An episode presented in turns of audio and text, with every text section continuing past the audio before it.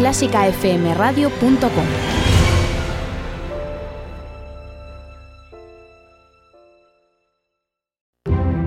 Música en familia. El programa de música para mí. Y para mí. Y para mí. Y para mí también. El programa sobre música para disfrutar y aprender todos juntos en clásicafmradio.com. Dirigido y presentado por Isabel Roch.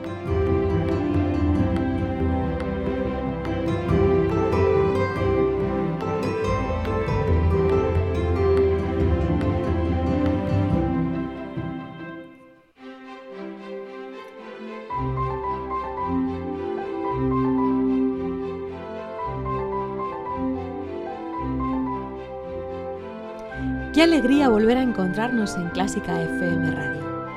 Ya estamos en el séptimo programa de esta primera temporada de Música en Familia. Te saludamos en la coordinación técnica y en el control de sonido Alberto Carrero y dirigiendo el programa y frente al micrófono Isabel Roche. Acompáñanos si quieres aprender sobre la música, si te gusta compartirla con los tuyos y si queréis disfrutar juntos en casa, grandes y pequeños, de un buen rato de música.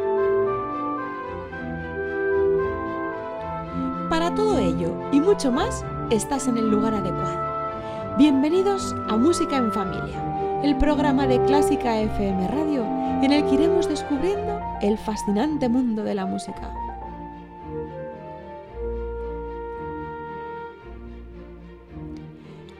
Hoy tenemos un programa muy palaciego. Conoceremos cómo la música estaba presente en las cortes reales. En Curiosidades Musicales veremos cómo la música puede aliviar los males. Y en el Musidiccionario hablaremos de los tríos. Y conoceremos también la infancia de Johann Sebastian Bach. Y por supuesto, no puede faltar nuestra agenda de recomendaciones musicales. ¿Empezamos? Bienvenidos a... Música en familia. El programa de música para mí. Y para mí. Y para mí. Y para mí también. El programa sobre música para disfrutar y aprender todos juntos en clásicafmradio.com. Dirigido y presentado por Isabel Roch.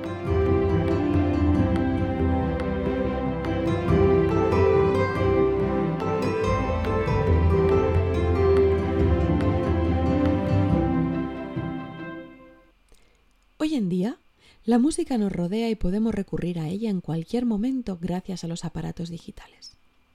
Basta con encender la radio, buscar en el móvil o en cualquier otro dispositivo. Pero antes, hace años, hace siglos, sin los sistemas de grabación no era tan fácil.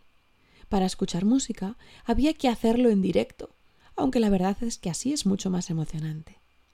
Los reyes y los nobles siempre tenían en su corte músicos a su servicio para proporcionarles toda la música que necesitaran.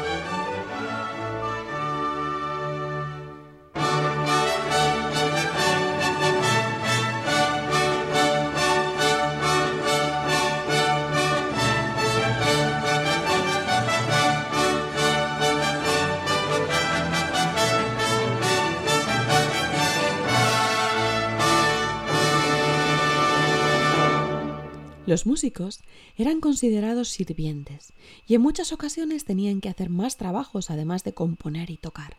Debían obediencia a su rey. Todas las cortes importantes tenían su orquesta que se encargaba de animar cualquier fiesta u ocasión especial. Además, muchos reyes, nobles y personas de la corte tocaron instrumentos o aprendieron música.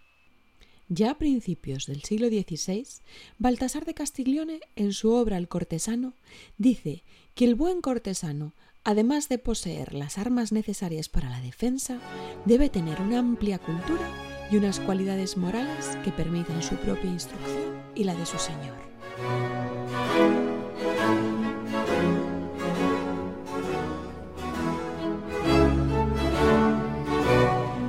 Esta amplia cultura incluye la música, en la que el perfecto cortesano debe adquirir soltura y elegancia. Castiglione escribe, Un buen cortesano debe ser un excelente músico, pero tan importante como practicar la música es conocer los códigos correctos para su uso.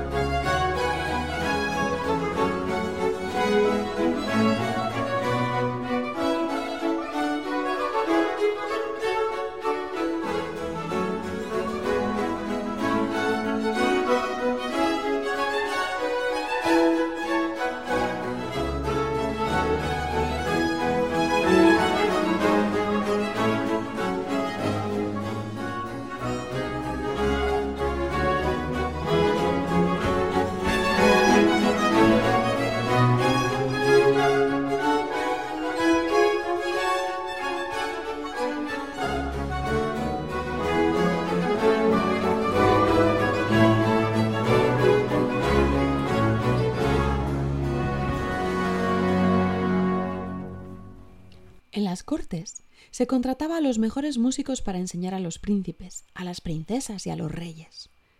La música siempre estaba presente en la vida diaria y, por supuesto, en los momentos especiales. Hoy vamos a conocer la historia de una fiesta que acabó muy pero que muy mal. ¿Queréis escucharla?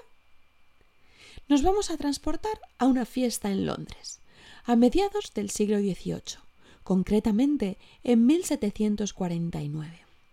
En este caso, es una fiesta muy especial, porque está organizada nada más y nada menos que por el rey Jorge II. Por aquí llega.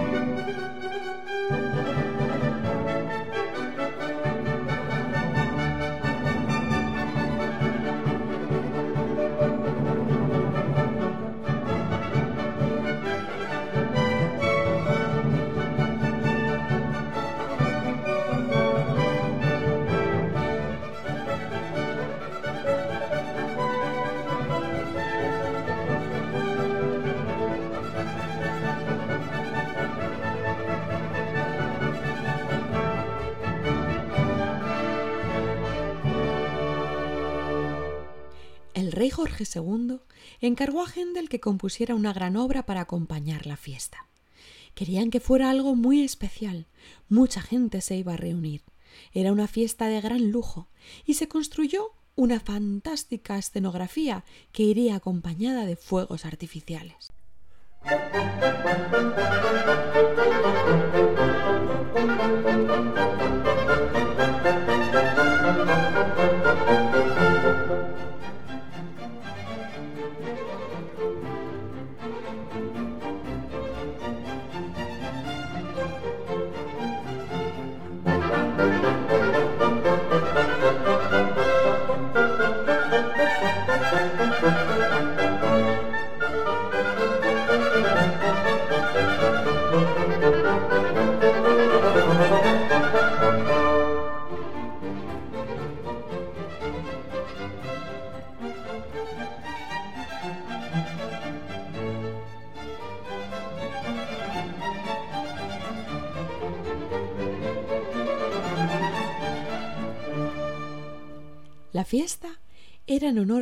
Que por fin había en Europa.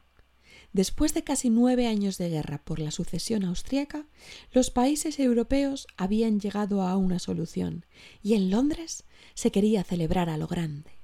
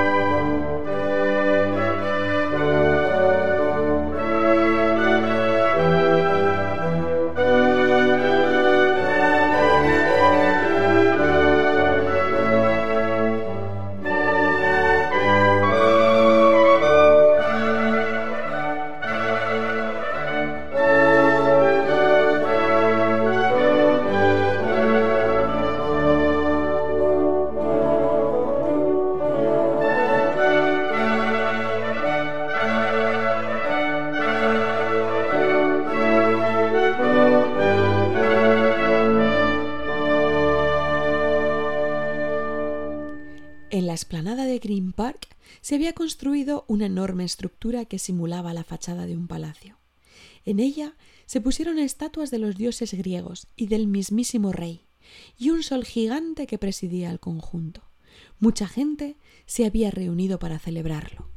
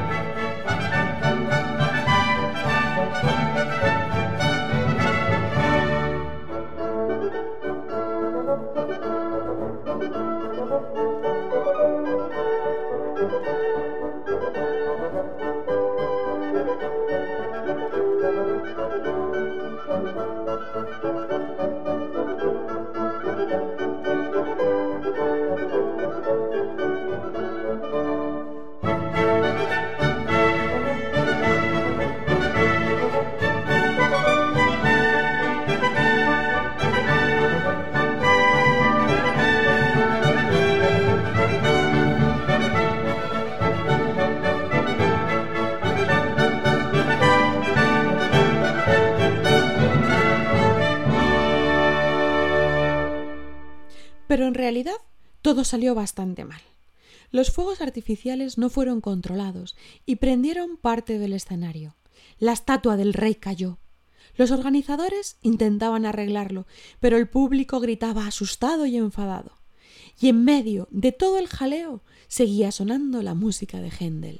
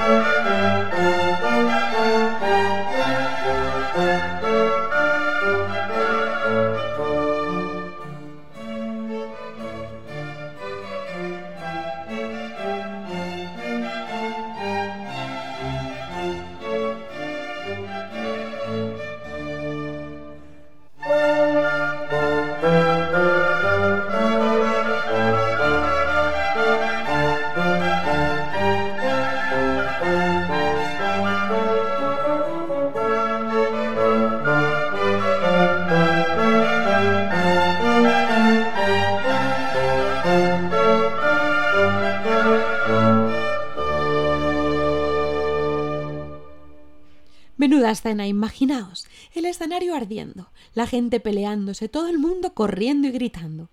Pero los músicos no perdieron la compostura y siguieron tocando ganándose el favor del rey, que quedó muy muy contento con la obra de Händel.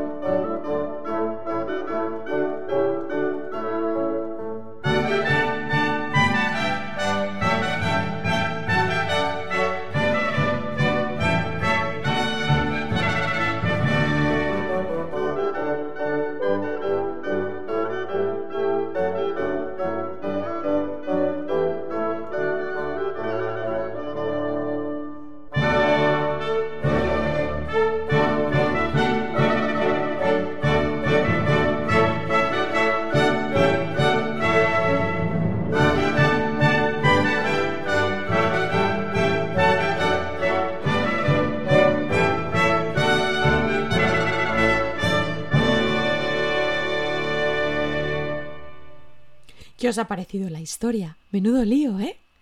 Händel compuso esta obra música para los fuegos de artificio para banda, porque era mucho más fácil de escuchar al aire libre, pero poco después hizo una versión para orquesta, como la que hemos escuchado, interpretada por la Orquesta de Solistas de Praga.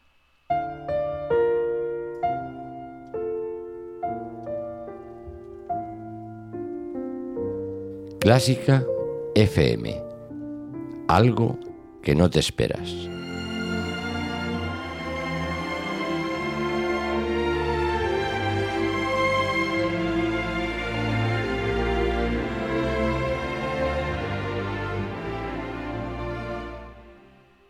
Y aquí llega la sección de música en familia dedicada a aquellos que quieren saberlo todo.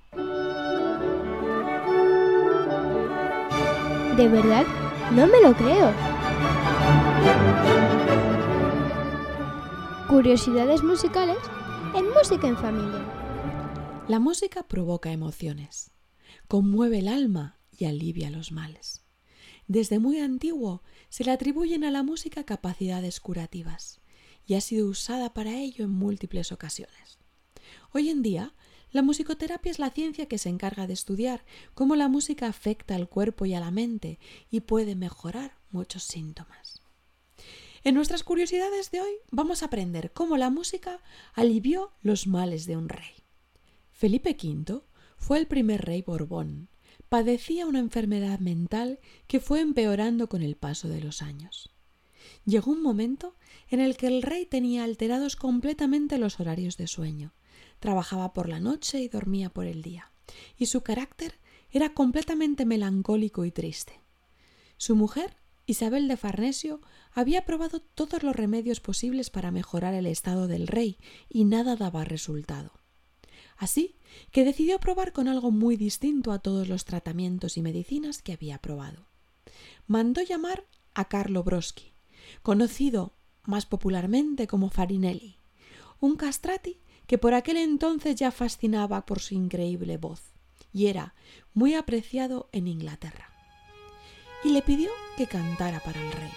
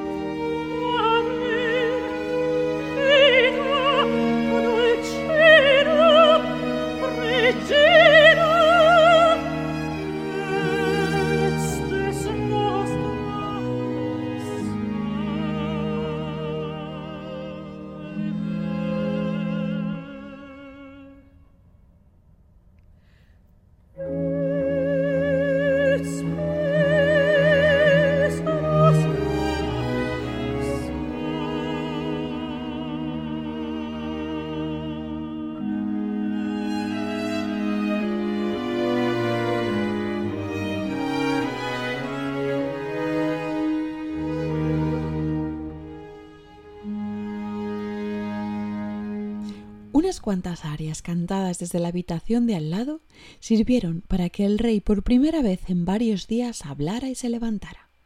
Y Felipe V le dijo ¿Qué quieres para cantar así todas las noches?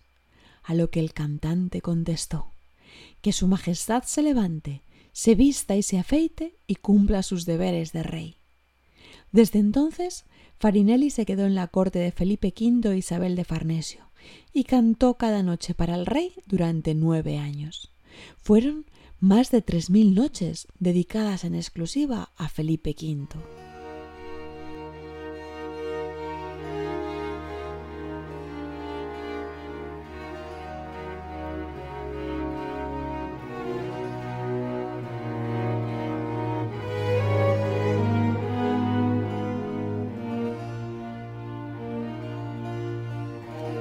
tras la muerte de Felipe V y durante el reinado de su hijo Fernando VI, Farinelli se convirtió en una figura fundamental de la música en la corte española.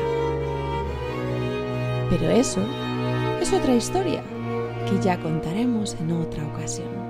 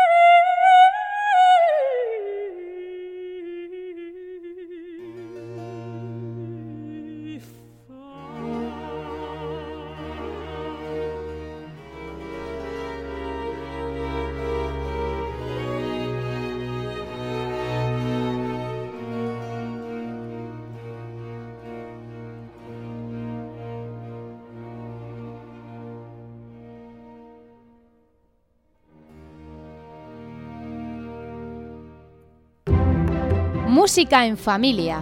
El programa de música para mí. Y para mí. Y para mí. Y para mí también. El programa sobre música para disfrutar y aprender todos juntos en clásicafmradio.com. Dirigido y presentado por Isabel Roch.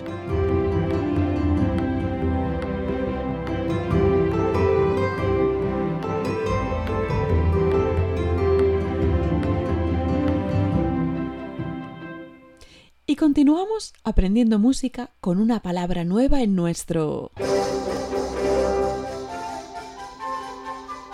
Musidiccionario. Esas palabras raras que dicen los músicos. Hoy, en el Musidiccionario de Música en Familia, vamos a aprender qué son los trinos. Al escuchar la palabra trino, todos pensamos inmediatamente en los pájaros, ¿a que sí? Pues en música muchas veces se busca crear ese efecto del canto de los pájaros y se hace repitiendo una secuencia de dos notas consecutivas de manera muy rápida.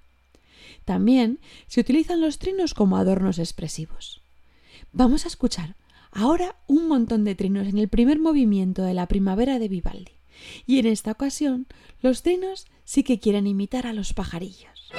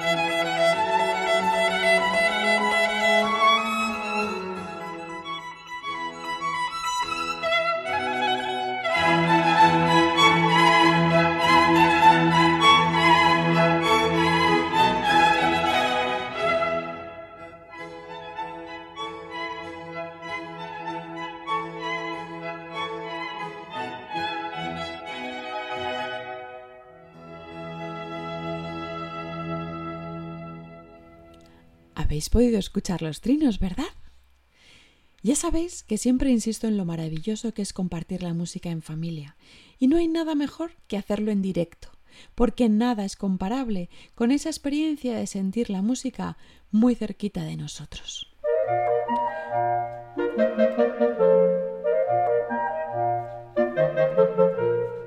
Por eso, como siempre, aquí está nuestra agenda de recomendaciones. El día 21 de mayo, en el Hotel Marriott Madrid Auditorium, la orquesta Matritum Cantat, dirigida por Javier Blanco, ofrecerá un concierto de bandas sonoras infantiles, acompañado por distintos coros de niños. Harán dos pases, a las doce y media y a las seis y media. Y también el día 21 de mayo a las 12 y 30, la Capilla Real de Madrid, dirigida por Oscar Gergenson, nos invita a su concierto Un Brandenburgués con café, dentro del ciclo Bach en Familia, un proyecto que busca acercar la música de Johann Sebastian Bach a todos los públicos.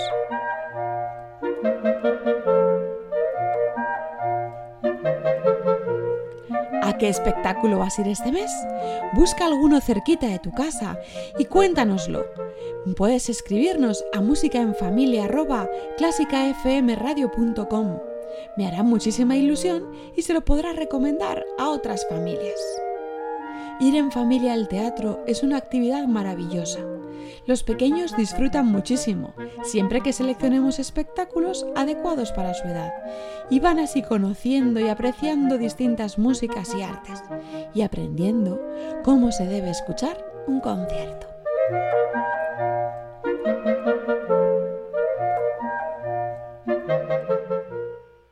Y terminamos el programa con una de mis secciones favoritas, en la que hoy vamos a conocer a Johann Sebastian Bach, el gran músico del barroco.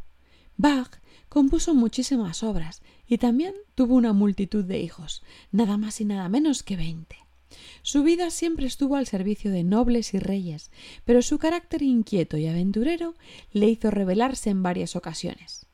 Pero este gran genio de la música también fue un niño, y esa es la etapa que hoy vamos a conocer. Los grandes compositores también han sido niños. ¡Pero qué pequeño eres! Pequeños genios en música en familia. Pero qué pequeño eres, Bach.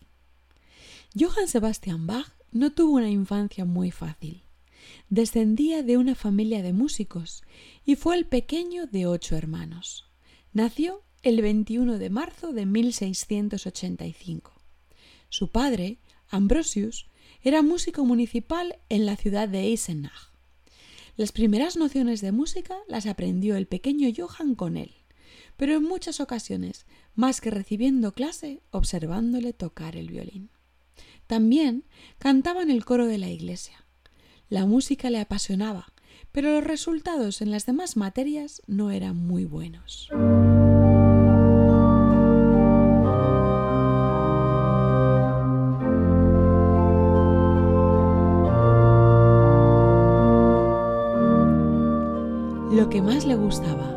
Pequeño Sebastián era estar con su tío que dirigía el coro sinfónico de Eisenach y tocaba el órgano y ayudarle con las partituras y la música. De él recibió sus primeras lecciones de órgano. A Johann le hacía feliz, aunque apenas llegaba a los pedales. Memorizaba toda la música y hacía volar sus pequeñas piernecitas por encima de los pedales.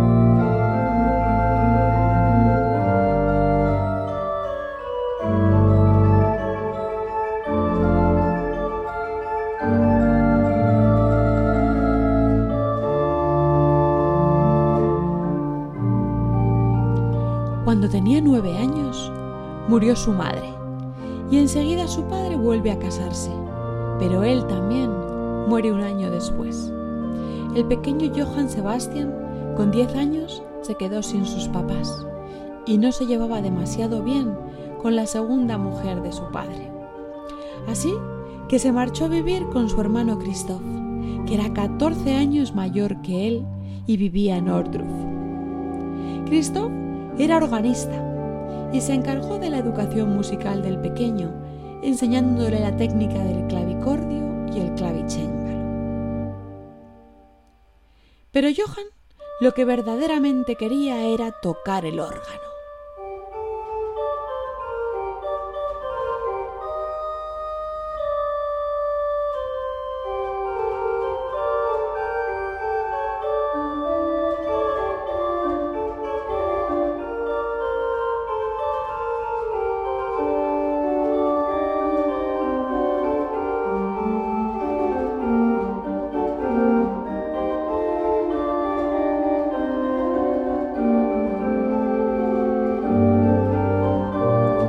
De Christoph era severo y frío, y en ocasiones era bastante duro con su hermano.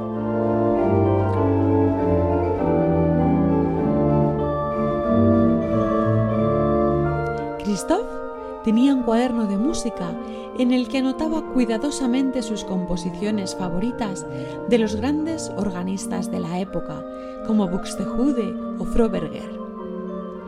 En aquella época, la impresión y distribución de partituras era complicada y era muy habitual que los músicos hicieran sus propios cuadernos de música, copiando las composiciones que trabajaban. Johann estaba fascinado con la música que había en el cuaderno de su hermano y estaba deseoso de aprender a tocar las piezas. Cuando se lo dijo a él, no paró de burlarse y le dijo que no estaba preparado para tocarlas y que se conformase con las piezas de estudio que él le enseñaba.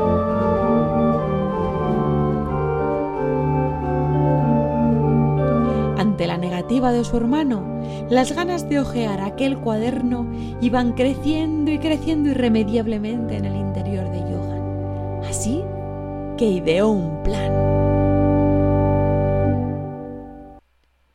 Esperó una noche en la que había luna llena y sigiloso, mientras todos dormían, consiguió coger el libro que tan celosamente guardaba su hermano. Con su tesoro entre los brazos corrió a su habitación, y allí, iluminado por los rayos de luna que entraban por la ventana, comenzó a copiar la música del libro. Había conseguido su objetivo. Johann siguió copiando el libro cada noche que tenía ocasión, y había suficiente luz de luna para poder hacerlo. Lo hace así, hasta que casi seis meses después de la primera noche de luna llena termina de copiarlo completo. Su hermano finalmente se entera y le reprende, pero Johann ya tiene para siempre grabada la música en su cabeza.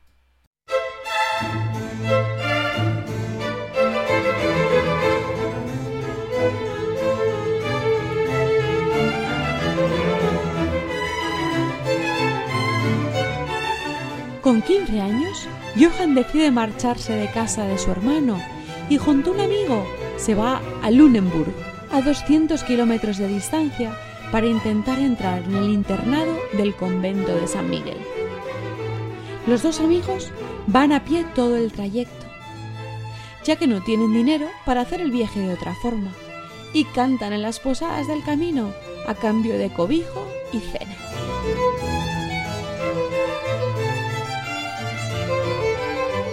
Tras diez días de viaje a pie, llegan y son admitidos en el coro de San Miguel y además reciben un pequeño sueldo que aumentan cantando en bodas y entierros. Allí son felices, pero ocurre algo temido para un niño cantante como Johann Sebastian, su cambio de voz, ese momento en el que la voz infantil va cambiando por la de adulto, pero pronto deja de ser un problema y le ofrecen un puesto en la orquesta tocando el violín y la viola.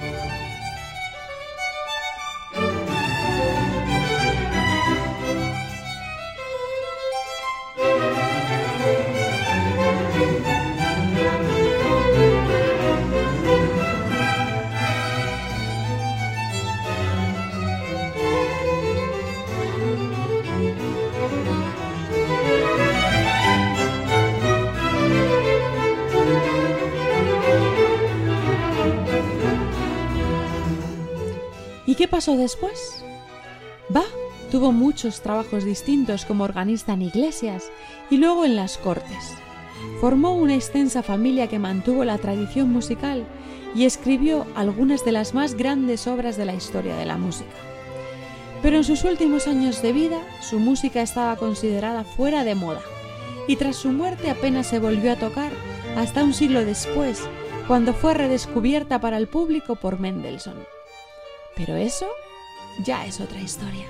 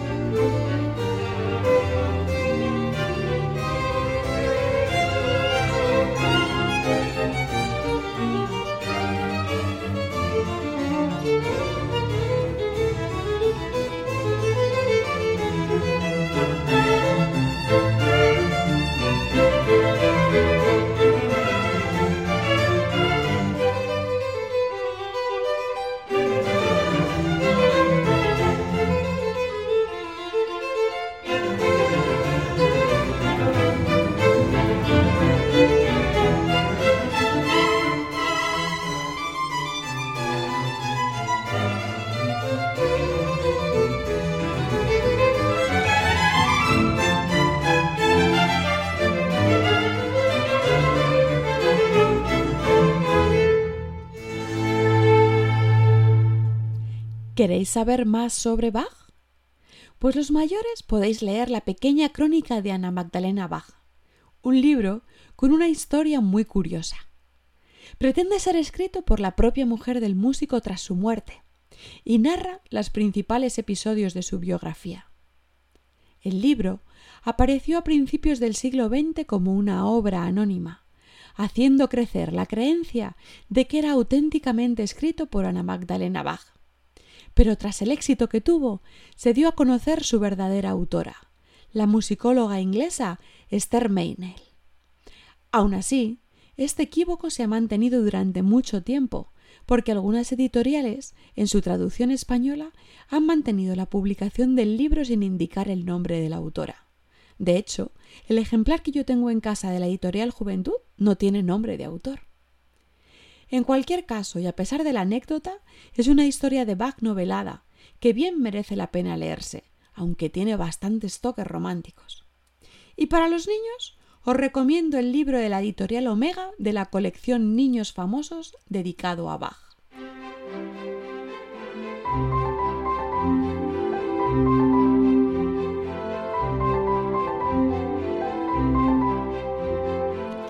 Y ha llegado el momento de despedirnos. Pero no me gustaría que esto acabara aquí.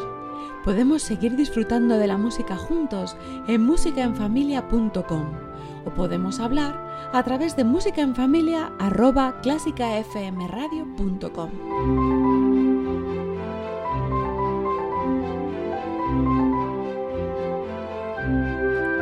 En la parte técnica del programa ha estado Alberto Carrero. Aquí delante del micrófono y compartiendo mi amor por la música, Isabel Roch. Os deseo una vida llena de música. Nos escuchamos en el próximo programa, que será el 30 de mayo, con un programa hecho con todo mi cariño, aquí, en Música en Familia de Clásica FM, el programa sobre música para todos.